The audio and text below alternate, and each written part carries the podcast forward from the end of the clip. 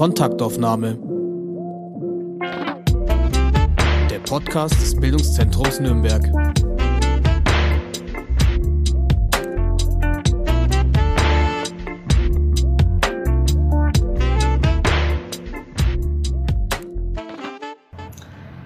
Hallo und herzlich willkommen zu einer neuen Folge von Kontaktaufnahme, der Podcast vom Bildungszentrum Nürnberg. Mein Name ist Hanna Diemer und ich sitze heute im Büro von Matthias Becker. Matthias Becker ist Sozialpädagoge und ist in Nürnberg der Ansprechpartner für Männer in der Gleichstellungsstelle Nürnberg. Matthias Becker, wie wird man den Ansprechpartner für Männer? Ja, das ist eine gute Frage. Das ist keine Berufsausbildung. Ähm, ich bin, glaube ich, dazu gekommen, ähm, ich oder qualifiziert mich äh, wahrscheinlich, dass ich lange Jahre mit dem geschlechtsspezifischen Thema schon zu tun habe. Ich habe eigentlich kurz nach dem Studium Anfang der 90er Jahre schon angefangen, äh, Jungenarbeit zu machen, mit Jungen zu arbeiten, jungen Gruppen zu machen, einen Arbeitskreis mit Kollegen gegründet und so fing das Ganze an und entwickelte sich jetzt eigentlich über Jahrzehnte weiter, sowohl sage ich mal, für politische Strukturen da in diesem Bereich zu kämpfen, als auch Themen für junge und Männer zu setzen. Und aus der Arbeit mit Jungen ist die Arbeit mit Vätern zum Beispiel geworden, wo klar war, was fehlt den Jungs auch, sind männliche Vorbilder oder Kontaktpersonen. Ähm, und aus der Väterarbeit, ähm, wie wir in Kontakt mit den Vätern der Jungs gekommen sind, haben wir gemerkt, dass die genauso viele Bedürfnisse haben, mal nach Austausch und Gespräch wie die Jungs. Und so ist quasi aus der Väterarbeit dann Männerarbeit geworden. Und ähm, genau, so war ich da viel unterwegs und dann wurde hier eben dieses Angebot, da mein Projekt umzusetzen oder die Idee oder zu testen, braucht es denn einen männlichen Ansprechpartner, äh, um Gleichstellungsthemen äh, umsetzen zu können für Männer. Ähm, und dann gesagt, ich mache das jetzt und habe dann gesagt, gut, ich lasse mich da mal drauf ein, habe mit ein paar Stunden nur angefangen, mit sieben, glaube ich, am Anfang hier vor vier Jahren. Und so hat sich das entwickelt und der Bedarf war mehr als groß und steigt bis heute. Jetzt sind Sie zusätzlich auch noch Fortbildungsreferent für Genderpädagogik. Was ist denn Genderpädagogik? Das ist ja eine gute Frage. Also setzt dich zusammen aus dem Begriff ähm, Gender und Pädagogik ganz einfach und mit Gender, das ist mir immer ganz wichtig. Das ist mittlerweile ein leider so verballhornter und auch politisch verbrämter Begriff geworden. Ja. Gender kommt aus der Kombination, dass es im Englischen zwei Begriffe für Geschlecht gibt, Sex und Gender. Sex meint das biologische Geschlecht übersetzt und Gender meint das soziale Geschlecht. Das heißt, in einer Genderpädagogik thematisiere ich im pädagogischen Kontext das sozial hergestellte, das gesellschaftliche, sage ich mal, Geschlecht, die sogenannten Rollenstereotype.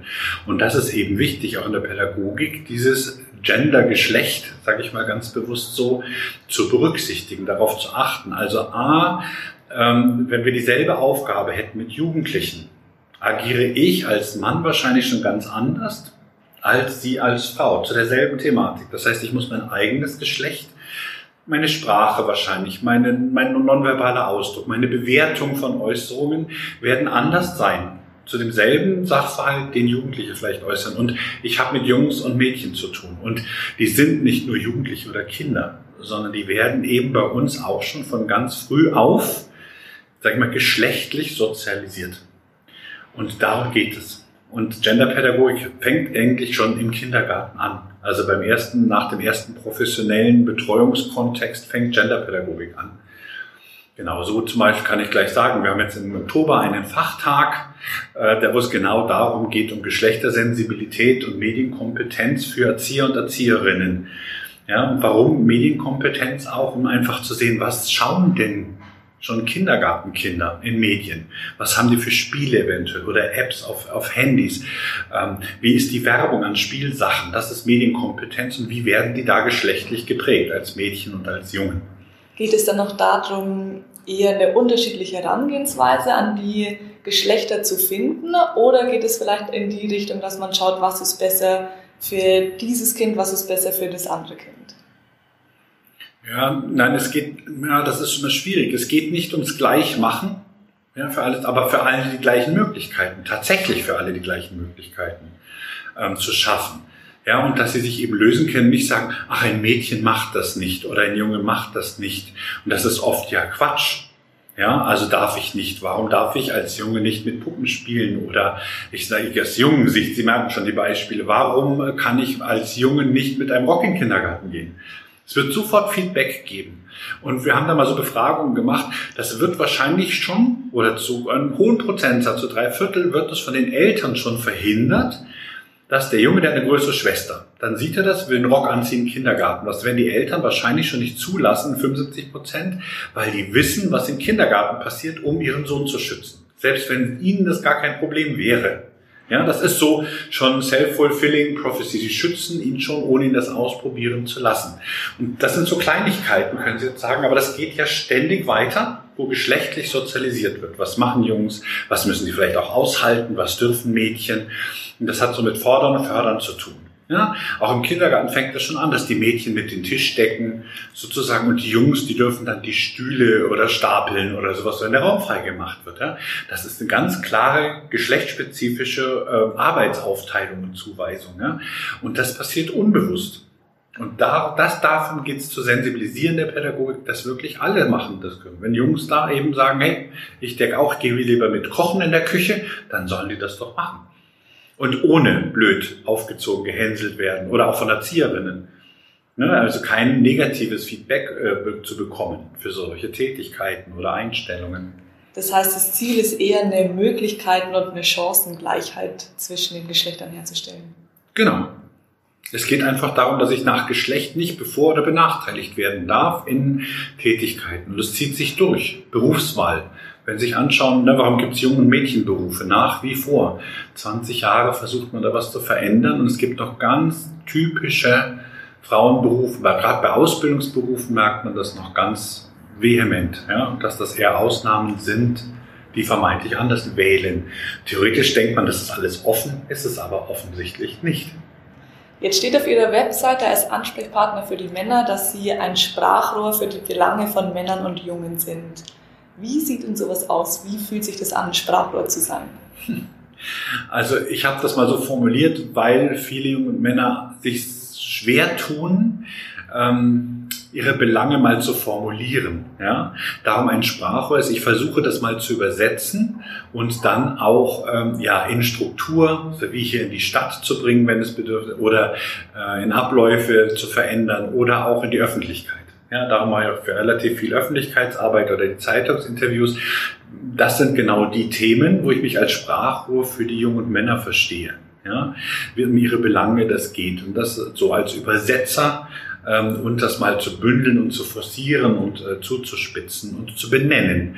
Ja, und viele Männer trauen sich nicht oder können das eben nicht so benennen. Das ist diese Funktion. Und die hat natürlich was jetzt mit individueller Beratung zu tun von Männern auch, um da zu sortieren, zu helfen, ähm, genau auch zu formulieren, zu fokussieren ähm, und die adäquate Hilfe dann zu finden oder Möglichkeiten zu finden. Aber auch hat es ähm, in der Menge dann damit zu tun, wenn ich merke, zu einem Thema kommen doch auffallend viele Männer, dann ist auch mal ganz deutlich, ähm, dass es nicht nur individuell an die Belange der Männer geht, sondern dass es oft auch Strukturen sind oder Rahmenbedingungen, an denen sie scheitern. Und das ist das, wo ich sage, das wird dann zur politischen Arbeit oder zur strukturellen Arbeit weil Gesetze oder Rahmenbedingungen sind mal gegeben, aber die sind nicht Gott geschaffen, sage ich, die sind auch veränderbar. Das ist beweglich, ja. Und wenn das äh, mich benachteiligt, weil ich ein Mann bin, also nach Geschlecht, ähm, dann ist das eine Diskriminierungsform, sagen wir, Benachteiligung, die nicht sein darf und geändert werden müsste. Genau. Und da setze ich mich dafür ein. Und wie kann ich mir das in der Praxis vorstellen? Also jetzt, woher ziehen Sie Ihren Erfahrungsschatz? Ist es, weil Sie persönlich ein Mann sind und die Erfahrungen machen? Ist es aufgrund von Beratungen oder Beobachtungen? Wie schaut es in der Praxis aus? Na, das ist eine Mischung. Also professionelles Arbeit, natürlich habe ich auch persönliche Erfahrungen, aber die spielen sekundär eine Rolle. Das ist natürlich, ich mache das jetzt wirklich äh, seit 30 Jahren, habe mit Jungs zu tun, mit Vätern, mit Männern und das hat schon einen gewissen Erfahrungsschatz, auch wie sich da was verändert und entwickelt hat. Und aus den konkreten Beratungen kommen natürlich immer wieder die Themen auf. Ähm, Genau, wo dann Belange auftreten, sage ich, boah, das ist größeres Thema. Ja, also wenn ein großer Beratungsbereich ist nach wie vor, ich nenne es immer Vater sein und Vater werden. Also viele Männer kommen auch zum Beispiel, wie ist es mit Elternzeit? Ich werde jetzt Vater, was ist das? Und das ist auch mehr als die rechtlichen Rahmenbedingungen oder diese sogenannten zwei Vätermonate, die eigentlich keine Vätermonate, sondern Partnermonate sind. Ja, theoretisch könnte auch die Mutter nur zwei Monate nehmen und der Vater zwölf, damit ich diese 14 erreiche. Und Elternzeit ist länger als zwölf oder 14 Monate, nämlich drei Jahre. Das sind viele so Sachen, die vielen gar nicht so bewusst sind, ja.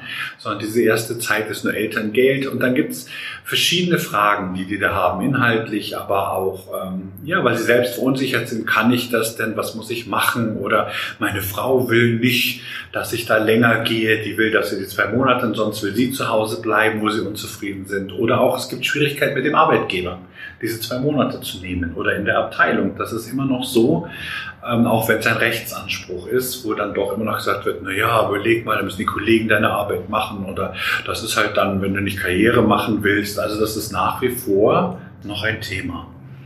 Und die Männer kommen auf sie zu und stoßen auf die Internetseite und denken sich, oh, ich äh, würde gerne mal in die Beratung oder werden die einzelnen Männer eher geschickt? Nein, also geschickt habe ich wenig Fälle. Also empfohlen kann man noch sagen durch andere Institutionen. Es gibt jetzt schon, was weiß ich, ob das andere Kollegen, Kolleginnen sind, Beratungsstellen oder auch mal vom, weiß nicht, von Jugendanwalt, von Anwälten. Manche empfehlen mich so schon, ähm, dass sie, genau, dass sie kommen. Manche werden durch die Zeitungsartikel auf mich aufmerksam tatsächlich. Ähm, ist ja auch eine Absicht. Innerstädtisch habe ich ja nochmal andere Möglichkeiten über die ganzen äh, Newsletter oder ich stelle mich auf Personalversammlungen vor oder es gibt ja die stadtinterne Zeitung oder das Intranet. Ähm, da, so wissen da viele Kollegen einfach so, dass jetzt hier auch für Männer die Gleichstellungsstelle, was sie theoretisch schon immer war, aber jetzt nochmal verstärkt für sie zuständig ist oder für ihre Themen. Ähm, so kommen die Männer eigentlich, ja, und auch von außerhalb, beziehungsweise ich habe eher das Problem, dass dass ich ja bundesweit Anfragen bekomme, weil das ja nicht nur lokale Medien sind, sondern auch überregionale und ich kriege sonst wo Anfragen, weil ähm, es gibt nicht sehr viele Männer in diesem Kontext bisher, bis keine. Ja, also gibt es fast nicht Männerberatungsstellen und schon gleich gar nicht in der kommunalen Gleichstellungsstelle explizit mit diesem Themenbereich. Jetzt haben Sie vorher gesagt, dass ein großer Arbeitsschwerpunkt Ihrer Arbeit auch die Jungen sind oder die jugendlichen Männer. Wie schaut denn da jetzt so eine Beratung aus oder so eine Arbeit mit denen? Ja, das war früher so. Momentan Jugendliche ähm, muss ich, brauche ich nicht zu machen, weil es in Nürnberg das Jungenbüro gibt. Und wir da eine gute Zusammenarbeit haben. Das Jungenbüro, ne, das vom Schlupfwinkel e in Nürnberg schon auch jahrzehntelang mittlerweile Erfahrung hat. Ähm, und die beraten Jungs und machen Angebote für Jungs, für Eltern, für Multiplikatoren in der Arbeit. Da haben wir höchstens die Schnittmenge, weil die dürfen ja nach Gesetz, also nach SGB 8, äh, auch bis 27 beraten als Jungenbüro. Die werden danach gefördert. Ähm, da haben wir so eine Schnittmenge. Eigentlich bis 18 schwerpunktmäßig und dieses zwischen 18 und 27, da sprechen wir uns dann immer ab, wer dann da berät, bearbeitet, unterstützt. Ja, aber ansonsten alles, was unter 18 ist, in der Regel gibt's auch so manchmal ab 16 oder sowas oder ne, wo ich dann vielleicht einsteige oder wo Eltern mit eine Rolle spielen. Das sind alles so Schnittmengen. Ja, aber da, das ist eher das Jungenbüro, was das bearbeitet. Jetzt kann ich mir vorstellen, dass aus den ganzen Beratungen und Gesprächen und Erfahrungen auch ein politisches Interesse entsteht. Wie äußert sich das denn? Arbeiten Sie auch politisch und wenn ja, wie? Naja, was ist politisches Interesse? Ähm, genau, also ich arbeite eher strukturell und natürlich braucht man für manche Anliegen, sage ich mal, auch die politische Ebene oder es kommen die Anfragen auch aus dem Stadtrat oder die Bedarfe, die aufgezeigt werden. Äh, aber politisches Arbeiten ist zum Beispiel, die Stadt Nürnberg hat ja gesagt, ähm, wir haben einen Gleichstellungsaktionsplan innerhalb der Stadt, wo praktisch Gender Mainstreaming als Querschnittsthema umgesetzt wird. Das sprich, in die ganze Stadtverwaltung soll dieses Thema umgesetzt werden. Ähm, das initiieren wir, da beraten wir und begleiten wir. Das kann man jetzt ähm, als verwaltungsinternen Akt betrachten, aber auch als politischen Akt ja, dazu sensibilisieren und eben äh, zu unterstützen und aufzurufen, Projekte in den einzelnen Referaten und Dienststellen umzusetzen. weil es gibt eigentlich in allen Arbeitsbereichen bei der Stadt geschlechtsspezifische Aspekte, selbst im Baureferat oder sowas, war auch wenn man im ersten Moment nicht drauf kommt, ja, aber sich das anzuschauen. Das wäre sowas wie politische Arbeit, ähm, genau. Aber da ist wichtiger noch die Öffentlichkeitsarbeit, ähm, da wirksam zu sein und halt auch da, sagen wir mal, Themen zu benennen, die Benachteiligungen sind. Ja, das ist dann vielleicht auch politische Arbeit. Ja. Und so da was zu bewirken. Also ein Riesenthema ist eben noch, das ist vielleicht auch politische Arbeit, ist äh, Männer im Kontext von Trennung und Scheidung, wo Kinder unterwegs sind, das noch auch ein Riesenberatungsbedarf, sowohl individuell als eben auch strukturell, weil das da ganz viele, ähm, sag ich mal, Schräglagen, Missverständnisse gibt und ähm, genau. Also das ist sowohl das Einzige, was man mal weiß aus den Medien, ist ja, die ganzen Väter, Trennungsväter zahlen keinen Unterhalt. Ja, da gibt es leider viele, ähm, aber das ist nur die halbe Wahrheit, sage ich immer. Es gibt auch ganz viele, die zwar zahlen, aber ihre Kinder nicht sehen. Weil die Mütter den Umgang äh, nicht ermöglichen. Da gibt es auch ganz zahlreiche Fälle. Ja. Also es gibt ganz viele Facetten da von Ungemach oder sowas und äh, von Möglichkeiten. Ähm, ja, und genau. Und da sind zum Beispiel, glaube ich, ähm, wie soll ich sagen, ist unsere Gesetzgebung in Deutschland, als auch manche Einstellung, äh, sage ich mal, bei Gerichten und Jugendämtern noch ein bisschen altmodisch, sage ich mal, oder noch nicht so auch gesellschaftlich adäquat. Ähm, das ist ein Problem, was wir da haben. Ja? Also was ich damit meine, ist oft noch so, dass so ein bisschen die Haltung da ist, na, die Kinder sind bei den Müttern am besten aufgehoben oder so. Und ähm, das ist zu einseitig.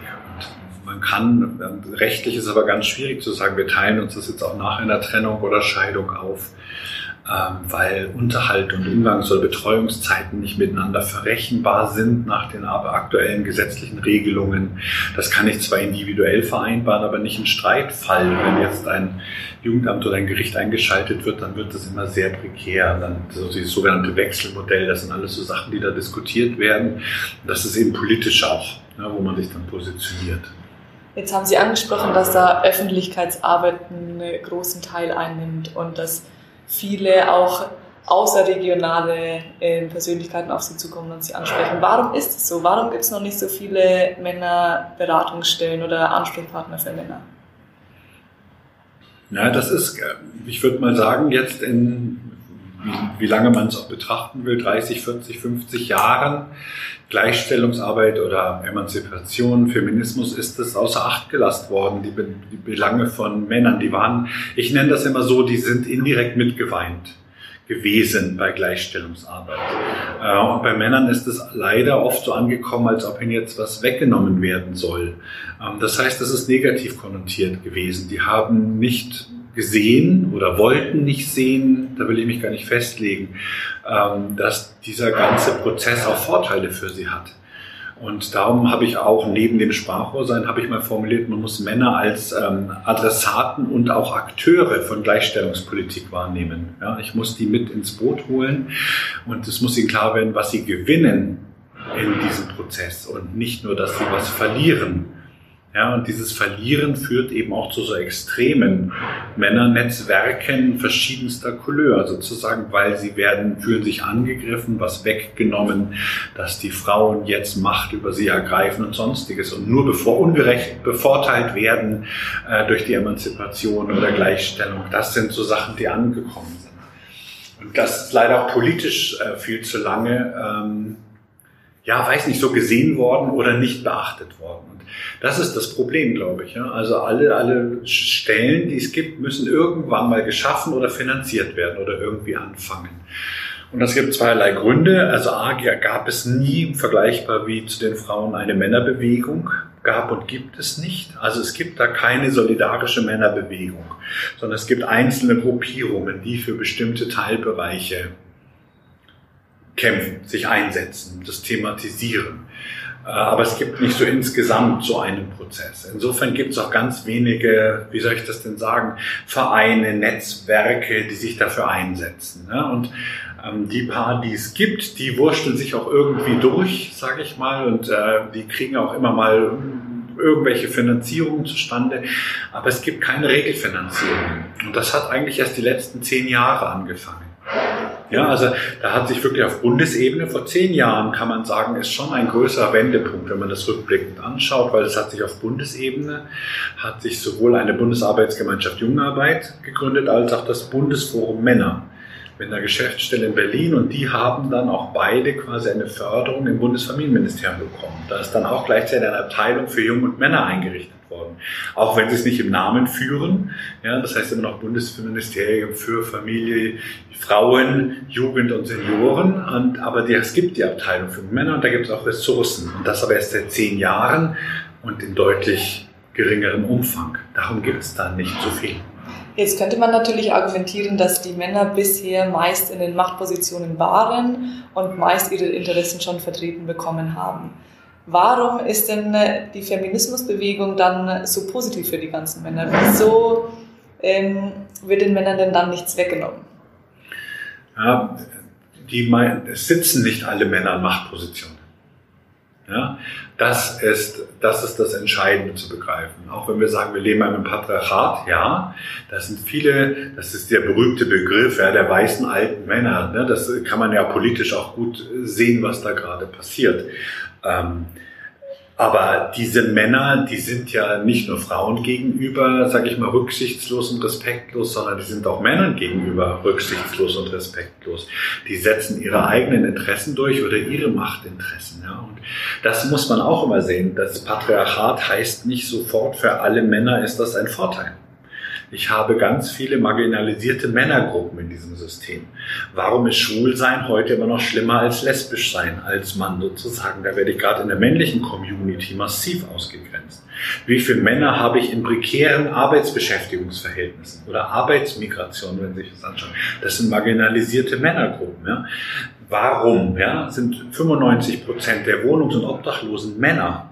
Das ist mal spannend, sich genauer anzuschauen und so weiter und so weiter. Das heißt, dieses System benachteiligt auch massiv bestimmte Gruppen, Arten, Charaktere von Männern, die da nicht dem, damit klarkommen ja, und da nicht anerkannt sind. Und die könnten alle von diesem Gleichstellungsprozess oder meinetwegen vom Feminismus in diesem Begriff, der ja eigentlich nicht nur für Frauen da ist, wenn man den genau nimmt, äh, könnten die profitieren und gewinnen. Jetzt ist auf einen der Männerforen in Nürnberg auf der Webseite steht mit dabei, wir würden uns gerne gegen die Verunglimpfung und Benachteiligung von Männern wenden. Was glauben Sie ist hier jetzt gemeint? Spielt es genau auf solche Themen an?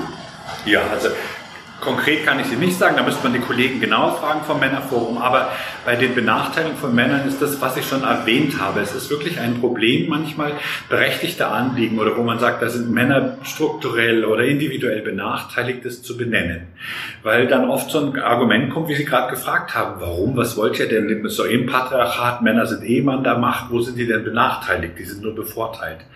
Das ist so ein, ein Punkt und das ist manchmal ganz schwierig oder man wird in so eine Ecke gestellt sozusagen, jetzt, äh, dass ich jetzt hier wieder das Patriarchat stärken will oder so ein Macho bin oder ein Antifeminist bin, wenn ich jetzt von Benachteiligung von Männern rede. Und das ist ganz schwierig. Und dagegen wollen sie sich auch einsetzen, dass man muss das mal benennen können. Ja, also man muss sagen können, dass Jungs in der Schule momentan offensichtlich nach den Ergebnissen eher benachteiligt sind oder nicht entsprechend gefördert werden. Woran liegt es? Oder man muss nach, was ich gerade gesagt habe, bei Trennung und Scheidung oder Sorgerecht, wie das geregelt ist, sind Männer eher benachteiligt. Das mag geschichtliche Gründe haben, gesellschaftliche, aber die Entwicklung ist eine ganz andere. Da ist das Gesetz nicht adäquat. Und das muss ich benennen können. Also da muss ich in einen konstruktiven Diskurs äh, wollen wir gehen und das ist manchmal schwierig. Ja, und dann wird man schnell verunglimpft sozusagen jetzt als äh, was auch immer, ja, was ich gerade benannt habe, ja, als Antifeminist oder als ähm, ja, Macho oder sonst irgendwas. Ja, und das dagegen wollen die sich einsetzen, denke ich, und auch Benachteiligungen von Männern thematisieren dürfen oder wollen da eben auch Sprachrohr sein, denke ich mal, wie ich auch für diese Männer- und jungen Themen. Wo Sie das Stichwort Antifeminismus ansprechen.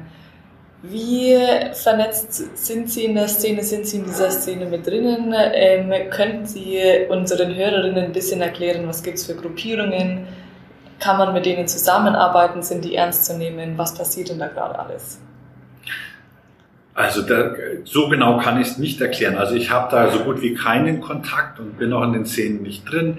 Klar ist, dass das alles sehr viel sich im Internet abspielt, in, in Blogs, auf Social-Media-Kanälen, auf verschiedenen. Und da schon viele Gruppierungen oder auch manchmal Einzelmänner ihre ihr Unwesen treiben, sage ich das einfach mal so. Das Problem daran ist, dass da viele äh, aus Sachverhalten, wie ich sie gerade benannt habe, ähm, ja, die ähm, ja, den Hauptschuld oder den Grund dafür sehen, dass da Frauen die Verursacherinnen sind, ja, und wenig Anteile bei sich selber sehen in diesen Kontexten, die dazu vielleicht geführt haben, oder Anteile im System liegen, ja, die zu solchen Konstellationen führen. Und das führt dann ähm, genau bei vielen dieser Gruppierungen zu so einem Antifeminismus oder ich kann es auch sagen manchmal zu einem Frauenhass. Die formulieren das auch so, das sind nicht meine Worte. Wenn man sie fragt, was sie für ein Frauenbild haben, dann sagen die letztendlich, ich hasse Frauen, äh, weil sie das für sie der Sinn das Sinnbild ist für, für alles Ungemach, was ihnen widerfährt letztendlich. Ja. Ähm, dass sie keinen Job bekommen, dass sie keine Freundin haben, dass sie keinen Sex haben. Also gibt es ja so viele Gruppierungen ähm, aus verschiedensten Gründen. Genau, und aber so werden andere Themen auch instrumentalisiert und ich nenne mal, da wird eine Ideologie dann zum Teil draus gemacht und das ist das Gefährliche. Da werden Rückschlüsse gezogen aus Gleichstellungsthemen oder Fragen, ähm, die ja unsachlich sind, letztendlich polemisch sind äh, ein bisschen falsch sind einfach. Ja, da werden auch Statistiken einfach falsch interpretiert äh, und instrumentalisiert und das macht's so gefährlich. Ja, also Genau, also das mit nicht zufrieden oder wenn damit behauptet wird, das ist ja auch ein Riesenthema momentan. Ähm, Gewaltschutz von Männern. Und ich finde, wir sind so wahnsinnig viel die letzten ein, zwei Jahre vorangekommen jetzt in dem Thema, dass es Öffentlichkeit gesehen wird, dass es ähm, bei Polizei, äh, in Politik gesehen wird. Wir haben Männerschutzwohnungen, wir kriegen Beratungsstellen. Ja, es ist ein Anfang und es ist noch nicht adäquat, aber man, es ist ein Anfang, es wird gesehen, äh, da werden Gelder bereitgestellt ähm, und das ist positiv. Und ich, es langt vollkommen mit den Zahlen zu arbeiten, die wir momentan haben. Ja, wir wissen, dass ungefähr ein Fünftel, jeder fünfte Mann ist Opfer von häuslicher, partnerschaftlicher Gewalt. Das sind 20 Prozent. Ja, das sind eben keine Einzelfälle und es sind nicht zwei Prozent und auch nicht 0,2. Das heißt, das ist schon eine Menge, die, das ist eine Gruppe, die man mal benennen kann und die auch spezielle Angebote braucht. Und jetzt wieder zu sagen, das ist äh, Quatsch und gefälscht und zu sagen, es sind mindestens die Hälfte, wenn nicht noch mehr, das ist aus meinen, das ist nicht konstruktiv, nicht weiterführend. Das kann sein, weil Forscher sagen, in beiden Bereichen, sowohl bei Frauen als Männern, wissen wir noch lange nicht, wie groß der Umfang wirklich ist, was wirklich rauskommt, wie viel suchen wirklich Schutz, wie viel gehen wirklich zur Polizei, ähm, wo wir das mitbekommen in irgendwelchen Statistiken, wie viel regeln das selber, wie viel erdulden das weiterhin, weil sie da nicht rauskommen, wissen wir alles nicht. Aber die Zahlen, die wir haben, sind ja schon erschreckend genug, um damit zu arbeiten. Und so könnten wir andere Felder auch weiter anführen, ähm, wo die einfach immer so vorbei und instrumentalisiert werden, was einfach schade ist. Ich sage immer, das verbrennt manche Themen. Ja? Ähm, ich werde da auch in den Blogs oft mal zitiert oder so verbrämt und da heißt dann immer so, genau, ich mache mich quasi mit dem Frauenmob gemein oder sowas, ja, und passe mich da jetzt an und bin da assimiliert worden und was weiß ich, was da alles passiert. Ja, kann man so sehen. Ich sehe das nicht so, weil es ist wahnsinnig viel passiert. Das sind vielleicht kleine Schritte, das geht dir nicht schnell genug oder ich dramatisiere manches nicht genug äh, aus deren Sicht. Aber insofern ist auch ein Kontakt ganz, ganz schwierig da, weil das ist immer ein Schwarz oder Weiß, entweder ganz oder gar nicht. Und äh, das geht nicht. Und äh, differenziert wird es nicht gesehen. Insofern kommen wir da nicht zusammen. Das heißt, sie gehen eher weg von diesen ganzen Internetforen, wie zum Beispiel der Incel-Bewegung oder der Red Pill-Bewegung, weil sie sagen, okay, in den Internetforen sind so viele unterschiedliche Meinungen, aber nichts ist wirklich fassbar und wir sollten uns eher darauf konzentrieren, was haben wir für Zahlen, was haben wir für Daten und wo können sie tatsächlich vor Ort helfen. Habe ich das richtig verstanden? Genau, genau. Also wo habe ich denn, also ich habe ja genug andere Themen. Ja, also Incel, ich weiß nicht, wie viel Hörerinnen und Hörer das wissen, was das heißt, übersetzt im Deutsch auch eine amerikanische wie Red Pill Bewegung, ähm, die, die sagt unfreiwilliges Zölibat übersetzt sozusagen. Also wo sich Männer beklagen irgendwie, dass sie keine Sexpartnerin bekommen, äh, weil die Frauen irgendwie, ähm, ja, nach bestimmten Auswahlkriterien vorgehen und hässliche Männer, wie auch immer, äh, eben nicht gut genug sind und so weiter. Also ich kann das gar nicht zusammenfassen. Also das ist so eine Bewegung und da ist halt manchmal die Frage, das ist ja differenziert, äh, wie kann ich denen helfen? Wollen die überhaupt Beratung? Wollen sie nicht auf anderen Wegen Aufmerksamkeit bekommen? Das ist zum Beispiel eine Bewegung, die man klar oder relativ klar altersmäßig eingrenzen kann. Die ist so von 18 bis 28 schwerpunktmäßig.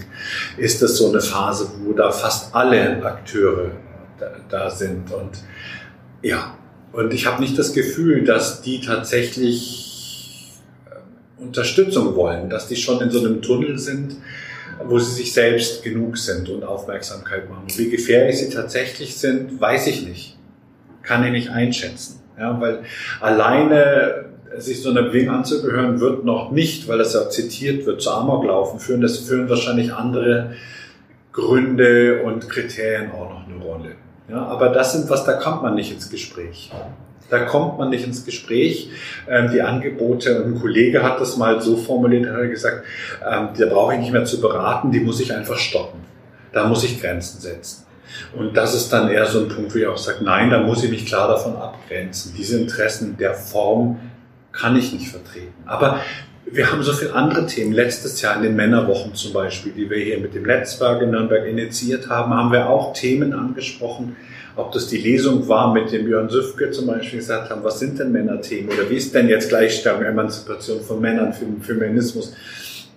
Bis hin einfach zu Themen, wo wir gesagt haben, sexueller Missbrauch von Jungen und zwar durch ihre Mütter. Und da wissen wir mittlerweile, das sind 10, 12 Prozent Täterinnen, die Jungs, also die ihre Jungen in der Familie missbrauchen.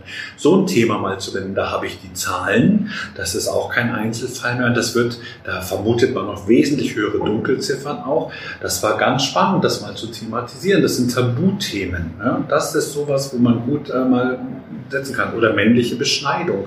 Ein ganz heikles Thema letztendlich. Ja? Kann man Kinder beschneiden lassen. Ja? Also einerseits ist es Körperverletzung, andererseits gibt es die Freiheit oder der Religionsfreiheit, äh, die das in diesem Kontext ja mit, mit verlangt oder vorsieht oder sowas.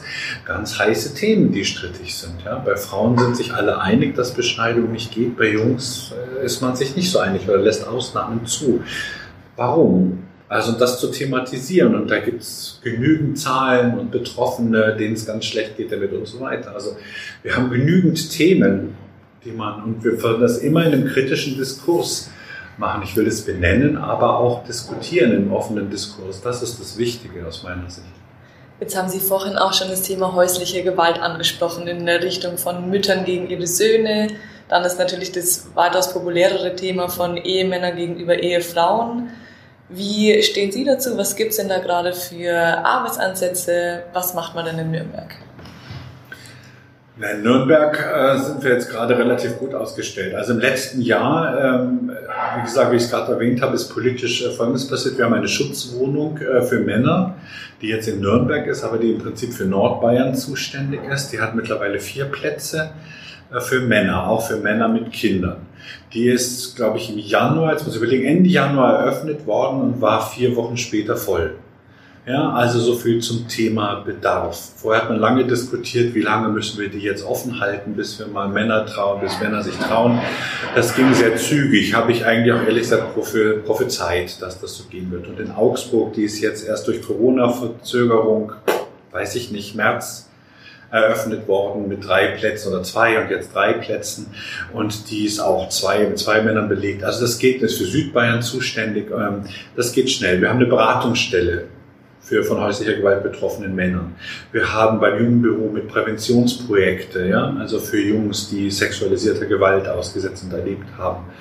Ähm, und was ganz wichtig ist, und das bin ich sehr, sehr froh, dass die Politik das auch erkannt hat, wir haben auch Beratungsstellen jetzt in Bayern für Männer, die in ihrer Kindheit und Jugend sexuell missbraucht worden sind und das bis heute nicht benannt haben. Das wird ein riesen, riesen Bereich sein oder Komplex. Das wissen wir aus diesen großen Fällen wie den Regensburger Domspatzen oder Kloster Ettal oder Odenwaldschule und so weiter. Jetzt haben wir wieder kleinere Fälle ja gehabt, ähm, wo wir wissen, welche Dimensionen das hat und dass Männer manchmal nach 20 Jahren erst durch Déjà-vu-Erlebnisse in der eigenen Familienentwicklung, wenn die selber Kinder bekommen, sonst was, wieder drüber sprechen oder merken, was sie da belastet, was sie in ihrem Rucksack da mitschleppen. Und das ist ein Riesenthemenbereich zum Beispiel, ja, der da deutlich, wo es deutlich noch mehr Beratungsstellen, Unterstützung braucht. Ja. Also nur so Zahlen, Regensburger Domspatzen, die katholische Kirche hat immer gesagt, damals, das sind Einzelfälle, die können sich gerne an uns wenden und beraten. Und diese Männer, die damals das ja angefangen haben, was heißt damals, vor na, zehn Jahren mal angefangen haben, die wollten ja unbedingt eine unabhängige Beratungsstelle. Haben sie dann nach langem Streit ja auch bekommen. Und wissen Sie, wie viele wie viel Männer sich jetzt da gemeldet haben, seitdem es die gibt? Möchten Sie mal raten? Ich tue mir ganz schwer, ich weiß es nicht. Also es haben sich über 500 Männer gemeldet, nachdem es die unabhängige Beratungsstelle gegeben hat. Also nur zu viel zu diesem Kontext. Das waren nur in Anführungsstrichen diese Jahre seit den 70er, 80er, 90er Jahren Regensburger Domstraßen. Das heißt, wir haben da Themenkomplexe, die sind so tabuisiert, überhaupt nicht angeschaut und keine Beratungsstellen, nichts. Ja? Und die brauchen natürlich keine mehr für Kinder und Jugendliche, sondern das sind erwachsene Männer, denen das in der Kindheit passiert. Was brauchen die? Die brauchen Traumaberatung, Traumatherapien wahrscheinlich, ähm, psychologische Begleitung. Wenn Sie schauen, Psychologen, Psychologinnen, ein Beruf, der zu 85 Prozent von Frauen ausgeübt wird. Viele Frauen sagen, boah, mit diesen Männerthemen fühle ich mich überfordert. Wenn ein Mann dahin geht und möchte quasi solche Vorkommnisse, meine Mutter hat mich sexuell missbraucht, kann es gut sein, dass sie da wieder weggeschickt werden. Dass sie sagen, das ist mir zu heiß, das mache ich nicht. Das heißt, daran merken Sie, dass diese ganzen Themen, was einerseits auch professionell fachlich ist, wenn eine Psychologin sagt, das schaffe ich nicht selber, aber andererseits ja, aber wo, wo sind dann? Es bräuchte dann vielleicht Männer oder andere Frauen, die das explizit angeben oder sich auch werben. Ja, ich mache auch Psychotherapie oder psychologische Begleitung, Beratung für Männer. Ähm, da finden Sie fast nichts. Ich habe viele Männer, die sitzen, die es versucht haben und wirklich ganz schreckliche Erfahrungen gemacht haben in diesem Kontext sich da Hilfe zu suchen. Jetzt ist ja ganz jüngst erst bekannt geworden, dass es genauso ein großes sexuelles Missbrauchsfeld gibt in Sportvereinen und in so Kinder- und Jugendeinrichtungen. Dann haben wir ja doch wieder die Jugendlichen oder die Jungen, mit denen man da spricht und mit denen man da arbeiten kann. Was würden Sie denn jetzt vorschlagen, sind so präventive Schritte, bis sowas überhaupt nicht passiert oder bis vielleicht so ein Schweigen aufgehoben werden kann. Ne? Wie können wir unseren Kindern sagen, dass man auch über solche Themen sprechen kann und wie können die das, mhm. wie macht man das? Was sind das für Tools, die man denen an die Hand geben kann? Ja, ja. Wir haben ja praktisch ähm, vor zehn Jahren das erlebt im SGB 8 mit der Einführung dieses 8a's. Sozusagen heißt es ja äh, im, im, Gesetz, ähm, wo dann die Konsequenz auch war, dass ehrenamtliche Jugendleiter, aber auch hauptberuflich in der Jugendarbeit polizeiliche Führungszeugnisse quasi jährlich vorlegen müssen. Womit ich jetzt verhindern will, dass es in diesem Kontext von Missbrauch, Übergriffigkeit schon Vorfälle gab, äh, bei anderen Arbeitgebern und ich das jetzt dann, ich wechsle einfach den Arbeitgeber, dann weiß es keiner mehr, ähm, so vorzubeugen und äh, das abzusichern. Aber das kann es alleine nicht sein. Das ist praktisch nochmal so eine rechtliche oder so eine Schutzmaßnahme gewesen. Für mich ist viel relevant, es muss es muss Thema sein in jeder Kinder- und Jugendeinrichtung, in jedem Sportverein. Also es muss thematisiert werden, offen, dass es eine Gefahr ist. Ähm, es muss, äh, müssen Vertrauens- und Ansprechpersonen benannt werden, die da sind. Ich nenne es immer so, es gibt so eine Selbstverpflichtungserklärung, die eigentlich, finde ich, jeder unterschreiben müsste, die offen aushängt. Wir als Sportverein stehen für folgende Werte und grenzen uns dagegen ab. Sowas wäre wichtig. Jeder Junge, jedes Mädchen, das eintritt, müsste so ein kleines Kärtchen bekommen. Es gibt es alles schon von Facheinrichtungen wie Zartbitter in Köln, ne, die sowas haben, könnte ich verteilen und sagen, das ist nicht okay, wenn das jemand macht oder das ist ein Geheimnis, das du nicht für dich behalten musst und so weiter. Ähm, ich, ein generelles Thema, was ich immer habe, sage auch in meinen Hochschulkursen, wo ich sage, wir klären zu spät auf. Wir thematisieren zu spät ähm, Sexualität oder Körperlichkeit und sind selber so ein bisschen sprachlose Gesellschaft. Wir tun sollten, sind wir so aufgeklärt und offen sind wir aber nicht meiner Meinung nach. Und Jugendliche wissen nicht, mit wem sie darüber sprechen können oder an wen sie sich wenden können, wer da nicht peinlich berührt ist davon oder sowas. Ja? Also ne, kenne ich genügend Szenen sozusagen. Ein drei, zwölfjähriger, der sagt, wow, irgendwie ähm, der, ne, hat erzählt, äh, geht zum Beispiel zu seinen Eltern oder zu einer Lehrerin und sagt, ja, wir haben jetzt da einen Fußballverein und dann hat der Trainer in die Dusche geschaut und er hat dann so eine Beule in der Hose gehabt und hat dann mit der Hand da reingefasst. Ich weiß gar nicht, was das bedeutet. Ja, die Lehrerin wird dann rot und fragt deine Eltern zu Hause. Das ist natürlich eine Reaktion, tut er nicht. Warum ist er zu ihr gekommen? Wahrscheinlich, weil nicht. Und das sind die Sachen. Wird er es nochmal probieren, irgendjemand zu erzählen, wenn ein Erwachsener so reagiert hat? Das ist die Frage in dem Moment. Und da müssen wir viel aufgeklärter sein. Wir müssen den Kindern und Jugendlichen sagen, was ist in Ordnung, was ist nicht in Ordnung. Wir wissen sowohl von Mädchen als auch von Jungs, dass die oft denken, naja, ich habe gedacht, das ist normal. Diese Fälle von sexuellem Missbrauch bei den Jungs, die erzählen, erwachsene Männer erzählen mir, na, ich habe gedacht, das ist normal, dass meine Mutter mich beim Baden noch wäscht und so weiter. Ich habe gedacht, das ist bei allen so. Das heißt, die haben kein Normativ gehabt. Man tauscht sich in der Peer Group nicht aus und das Mädchen auch, unterschiedlichen Kontexten. Die wussten nicht, was ist normal. Was man, die haben gedacht, na, Erwachsene, die werden schon wissen, was in Ordnung ist, sozusagen. Die beschützen mich ja, die versorgen mich ja. ja. Und das muss man viel früher ansprechen. Was ist in Ordnung, was ist nicht in Ordnung. Das ist, da gibt's Bücher, Materialien. Es traut sich keiner ran. Da haben wir auch rechtliche Rahmenbedingungen, die es schwierig machen. Ja, also bis 14 müssen die Eltern ihr Einverständnis geben zur Aufklärung, was man mit Kindern macht, gerade in, in institutionellen Einrichtungen wie Schule oder Sportverein oder Jugendarbeit oder sowas. Das darf ich gar nicht ohne Einverständnis der Eltern. Ne, ich erlebe das auch immer wieder, dass Eltern sagen, nee, ich möchte nicht, dass meinem Kind Flausen in den Kopf gesetzt werden. Da reden wir dann von 12-, 13-jährigen Mädchen und Jungen, den Flausen, denen werden keine Flausen in den Kopf gesetzt. Die haben tausend von Fragen, die unbeantwortet sind. Das ist das Thema. Da sehe ich einen riesen Bedarf und Potenzial. Vor allem, wenn man jetzt auf das Stichwort Generation Porno eingeht, wenn ja viele Jugendliche schon durch das Internet und die Smartphones viel früher mit sexuellem Content in Berührung kommen. Also fordern sie quasi eine frühere sexuelle Aufklärung für Kinder und Jugendliche. Ja, definitiv. Wir müssen dann spätestens in der Grundschule anfangen. Es gibt auch schon, wir können im Kindergarten schon im Vorschul, es gibt Sprachregelungen. Ich muss den, ich kann das Stück für Stück machen, ja. Aber ich muss was zum Körper, was ist in Ordnung. Wir wissen ja auch, dass dieser Missbrauch schon im Kindesalter anfängt. Und wir müssen es eben, ja, wir müssen es auch benennen. Und da sind auch Jungs betroffen, wie wir jetzt an diesen Kinderpornografie wird das immer genannt, diese neuen Fälle, die jetzt kommen, auch diese Internetpornografie, die da und Pädophilie. Aber es sind ganz viele Jungs auch betroffen. Das sind nicht nur Mädchen, die da im Kindes- und Jugendalter missbraucht werden. Ja, und die wissen alle nicht, was ihnen geschieht. Und das machen Erwachsene. Ja, und wir sind da, wir müssen als Erwachsene viel hellhöriger sein. Was macht da mein Nachbar? Ähm, ich sage da manchmal so provokante Sätze, ja, wo ich sage, für ein 14-jähriges Mädchen ist es wahrscheinlich viel gefährlicher, zum 70. Geburtstag des Onkels mitzufahren, als heute Nacht um 10 hier allein durch die Stadt zu laufen, durch Nürnberg. Das wird viel gefährlicher sein. Das sagt die Statistik. Ja, dass das der gefährliche Hort ist. Und für Jungs ist, was wir wissen, sind die institutionellen Einrichtungen momentan gefährlicher, zumindest 50, 60 Prozent und das Privatumfeld nicht so sehr. Aber das sind Nuancen, aber das muss man sich mal so übersetzen und gewahr machen.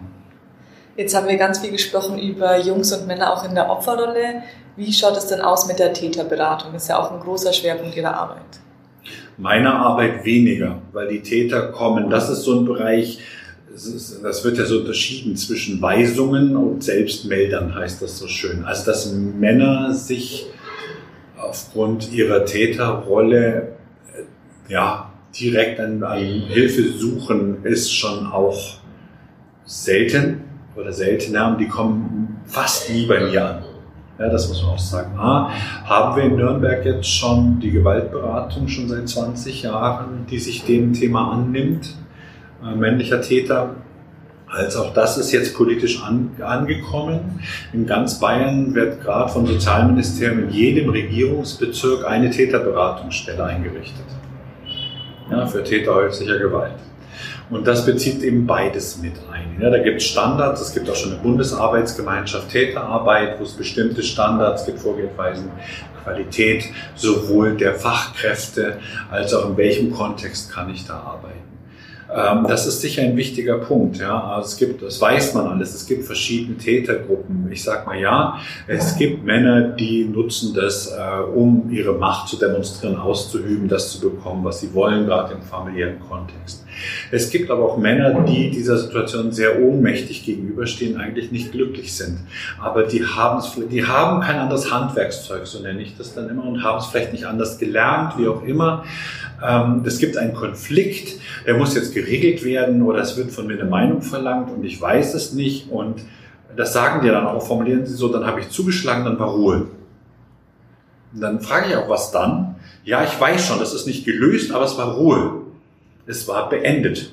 Ja, und das ist so. Und dann, die sagen, ja, ich weiß auch, am nächsten Tag geht's weiter, und aber das ist diese Ohnmacht. Ich weiß aber trotzdem nicht, wie ich mich anders verhalten soll. Ja, und das sind natürlich Männer, denen man helfen kann. Sag ich, was ist denn da los? Oder was brauchst du denn? Oder was hat dich denn da so wütend gemacht oder so ohnmächtig gemacht? Oder warum musstest du denn da zuschlagen? Oder warum kannst du nicht anders für Ruhe sorgen? Und das ist wirklich so, dass das oft impulsgesteuert ist in dem Moment und dass das Männer aber auch erlernen. Das lernen in der Jugend schon so. Konflikte werden auch körperlich ausgetragen. Dass das ein, wie soll ich das sagen, ein legitimes Mittel der Konfliktbewältigung ist. Ja, das wird manchmal von Männern ja auch erwartet. Irgendwie siehe Bundeswehr und sonst irgendwo Männerdomänen in diesem Bereich. Da wird von Männern ja auch Gewalt erwartet. Interessant doch auch, wir haben jetzt immer mehr Frauen bei der Bundeswehr, aber auch bei der Polizei. Ja, jetzt schauen Sie sich mal die äh, Gewaltvideos von Polizei an, ob Amerika oder Deutschland, haben wir es jetzt als großes Thema. Ne? Auch da kniet man auf Rücken und Hälsen offensichtlich. Haben Sie da schon eine Frau dabei gesehen? Interessant, oder? So, das finde ich halt auch. Warum sind das jetzt Männer, die so martialisch da die Staatsgewalt durchsetzen müssen? Das hat einen Grund. Und Ihre Aufgabe oder Ihr Arbeitsbereich wäre dann auch wieder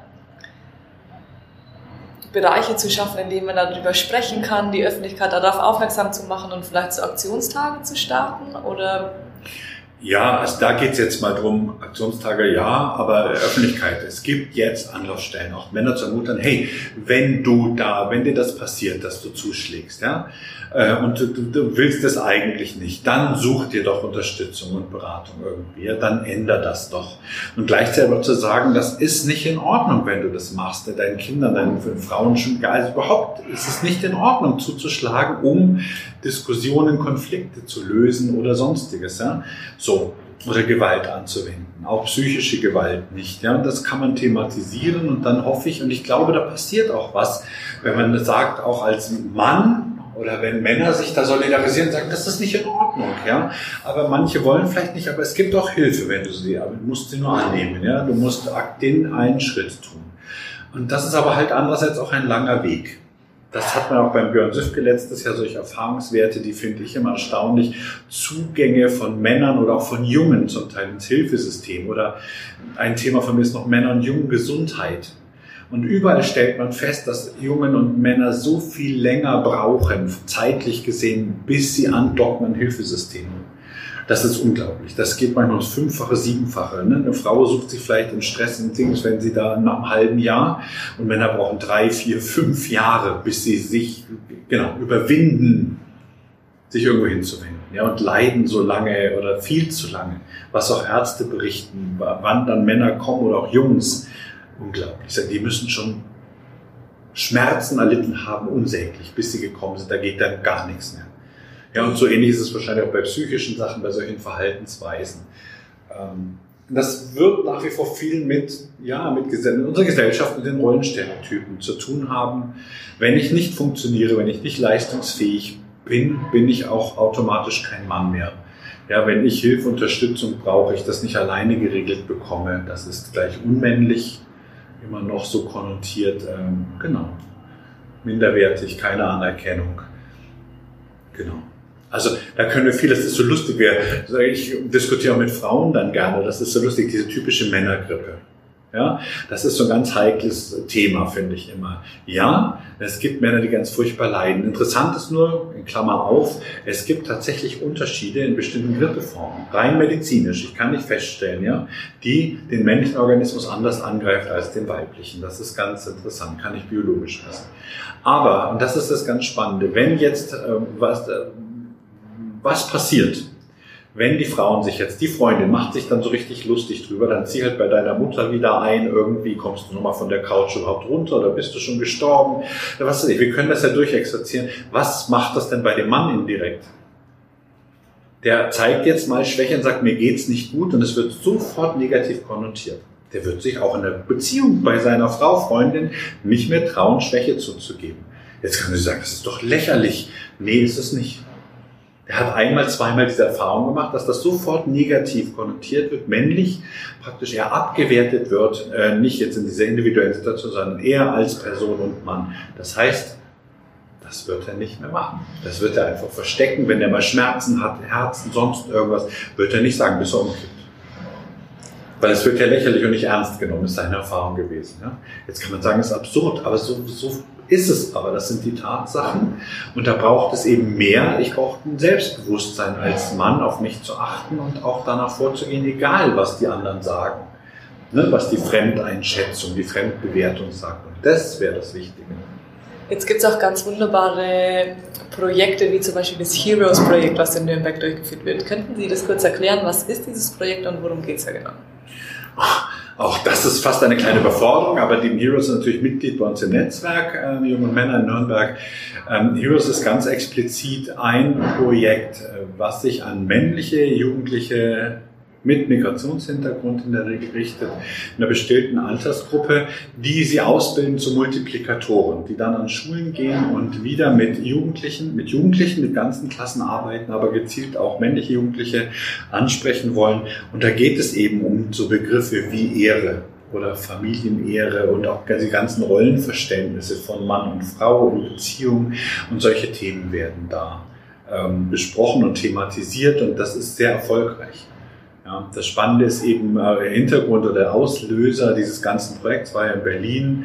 Äh, da gibt es jetzt diesen Film dazu. Nur eine Frau war dieser Vorkommnisse, wo ein damals noch Minderjähriger, also der jüngste Bruder einer Familie, seine Schwester erschossen hat auf offener Straße, weil sie sich eben nicht konform ihrer weiblichen Rolle und die Familienehre beschmutzt hat so verhalten hat. Ja? Und ähm, das war der Auslöser, das kann nicht sein ja, dass da schon die Brüder da praktisch von so einem Familiensystem instrumentalisiert werden und richten quasi. Ja, aus Ehrgedanken. Ja. Und also, das ist schwierig. Ne? Das heißt dann Ehrenmord, bei uns heißt es Familiendrama. Auch das ist spannend, wie wird sowas in der Öffentlichkeit oder in Medien äh, bezeichnet. Das sind auch so interessante Sachen.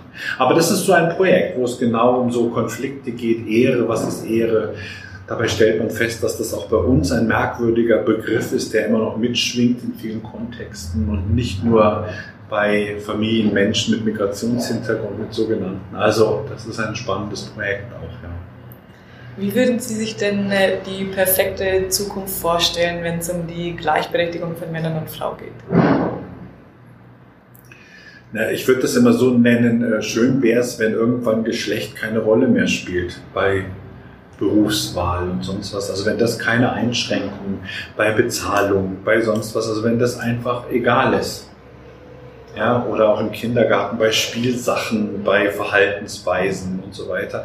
Wenn jeder so sein kann, wie er ist, ja, unabhängig von seinem Geschlecht, wenn das nicht mehr so ein dominanter Marker in unserer Gesellschaft ist und Rollenzuweiser oder Platzhalter, das wäre für mich so die ideale Zukunft.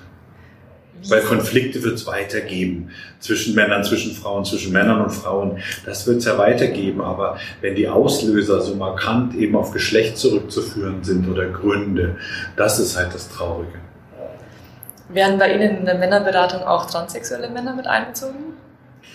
Die wenden sich ganz äh, wenig jetzt auch an mich, weil wir jetzt auch diese Koordinierungsstelle des LSBTI, wie es so schön heißt, haben, ja mit hier das macht die Kollegin und insofern sind da Zugänge, beziehungsweise wir arbeiten hier mit den Einrichtungen in Nürnberg zusammen, die da auch Anlaufstellen sind, also wie zum Beispiel Fliederlich, die es gibt, oder äh, genau, die Pro Familia hat ja so Beratungsstellen oder so, ne? und AIDS-Hilfe, also da gibt es ja andere Kontakte auch nochmal, die mitarbeiten, genau.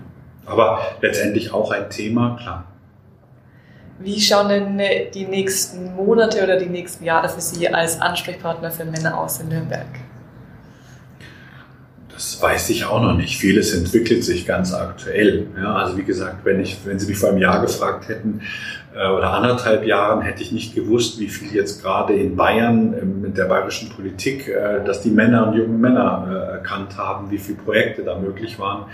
Ähm, ich auch involviert war, sage ich mal, da in der Entwicklung mit ähm, und in der Beratung. Ähm, da das ist unverheerbar. Also was auf jeden Fall ein Thema sein wird, ist Jung- und Männergesundheit, weil es mit dem Gesundheitsamt zusammen ein Projekt jetzt gibt dazu, so eine Koordinierungsstelle Jung- und Männergesundheit, wo wir gerade in der äh, Bedarfs-, Bestandserhebung und Bedarfsanalyse stecken. Da ist jetzt ein Kollege, den wir einstellen konnten im Gesundheitsamt mit 25 Stunden und ich habe ein paar Stundenanteile, wo wir jetzt mal drei Jahre schauen, was dieses Thema bringt, was wir da entwickeln können an oder an Themen jetzt auch ähm, hochkommt. Ansonsten ist für mich das Väterthema weiter, es wird die Väterwochen weiter in Nürnberg geben und wir planen gerade oder ich jetzt mit dem Netzwerk die Männerwochen im November zum Weltmännertag am 3.11. und zum Internationalen Männertag am 19.11. Da ist ein bayernweiter Fachtag, auch in Kooperation mit dem Sozialministerium, der Emanzipation heißen wird, mit Mann großgeschrieben in Emanzipation, ähm, wo es um Gleichstellung von jungen Männern geht und eben, was ich schon gesagt habe, welchen Vorteil hat denn das? Ja? Oder ist Feminismus nur für Frauen da? Ja, das werden so Themen sein. Äh, also insofern, das ist das, was so die überschaubare Zukunft bringt. Schlägt Ihnen da eigentlich auch manchmal Gegenwind entgegen von zum Beispiel feministischen Seiten, wenn Sie als Ansprechpartner für Männer gelten? Ja und nein. Also es war mal mehr. Ich finde, die Akzeptanz äh, wächst ganz deutlich. Ähm, manchmal hat man das Gefühl, Mensch, die Frauen, ähm, manche Frauen müssen noch mal ganz klar sagen, wie hoch die Bedarfe für Frauen und für Mädchen sind, was für mich außer Acht ist. Also das ist gar keine Frage. Das finde ich immer so schwierig, dass manchmal es so verstanden wird, wenn ich jetzt von jungen Männern rede oder für deren Belange mal eintrete, dass ich damit nicht in Abrede stelle, dass es da bei Mädchen und Frauen etliche Themen gibt, die noch nicht zu wenig beachtet sind Hilfsstrukturen, die unterfinanziert sind. Das müssen wir gar nicht diskutieren. Ich sage nur aber, und das müssen wir gleichzeitig und nicht nacheinander machen, es gibt auch etliche Themen eben für Mädchen, die wir beachten müssen.